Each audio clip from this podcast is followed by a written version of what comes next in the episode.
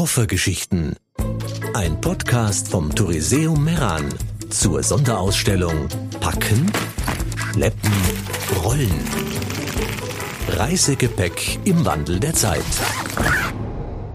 Ich packe meinen Rucksack und nehme mit. Von Marlene Lobis. Ein Auszug aus einer Kolumne entstanden während einer neunmonatigen Rucksackreise durch Südamerika im Jahr 2016. Diese Reise ist meine erste große Backpacking-Reise. Mein Pukanaka-Projekt.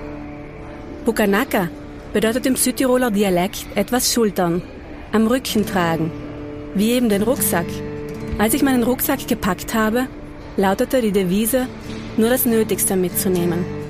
Für mich als Backpacking-Anfängerin war es ein kompliziertes Unterfangen, meinen Rucksack für eine mehrmonatige Reise zu packen. Ich habe unzählige Packlisten von erfahrenen Weltreisenden verglichen und mich strikt daran gehalten. Einige Dinge hat mittlerweile der Wäscheservice geschluckt. Einiges hätte ich daheim lassen können. Aber prinzipiell bin ich mit dem Inhalt meines Rucksacks zufrieden. Doch nicht für alles gibt es Checklisten.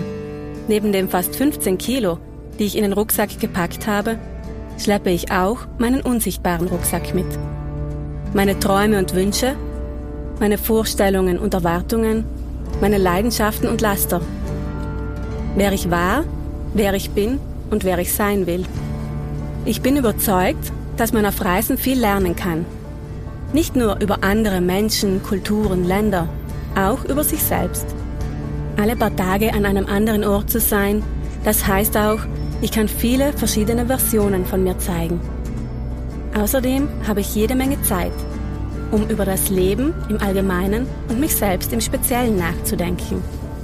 Besonders auf all den langen Busfahrten. Nein, ich bin auf keinem Selbstfindungstrip.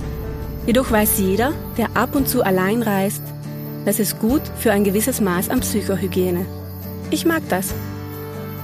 Aber ganz ehrlich, ich bin ziemlich schockiert darüber, dass ich meinen inneren Unruhehund auf diese Reise mitgebracht habe.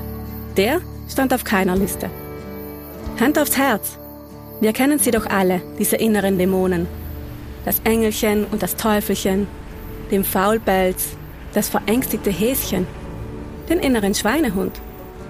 Während meiner Reise taucht allerdings immer wieder dieses neue Gefühl auf. Ich nenne es meinen inneren Unruhehund. Und der hüpft wild herum, will alles sehen, erleben, Sachen machen. Dabei will ich absolut keine Been there, done that Touristin sein. Alles schnell abklappern, damit ich es von meiner Bucketlist abhaken kann. Doch wenn im Hostel ein anderer Backpacker fragt, warst du denn schon in... Dann fängt der innere Unruhehund an, fröhlich mit dem Schwanz zu wedeln. Beim Kommentar, das ist voll die krasse Erfahrung oder ein Must-See, springt er aufgeregt in die Luft und schlägt Purzelbäume, will am liebsten sofort losstarten. Diese Reise soll eine Auszeit sein, die nur mir gehört. Ich habe lange davon geträumt und kein Rückflugticket gebucht. Im Grunde habe ich alle Zeit der Welt.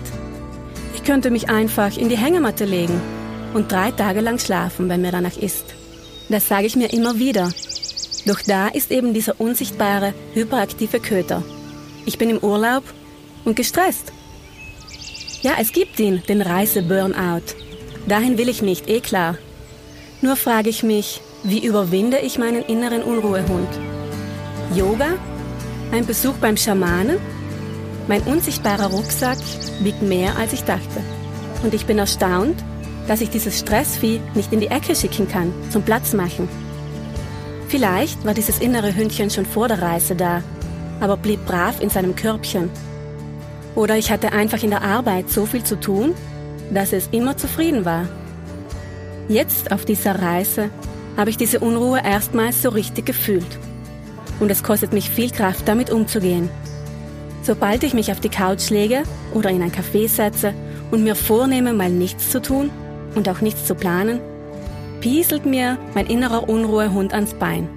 Er will Gassi gehen, was erleben. Und was mache ich? Ich hole die Leine und wir gehen los. Koffergeschichten, ein Podcast vom Touriseum Meran. Jede Woche gibt es eine neue Geschichte. www.touriseum.it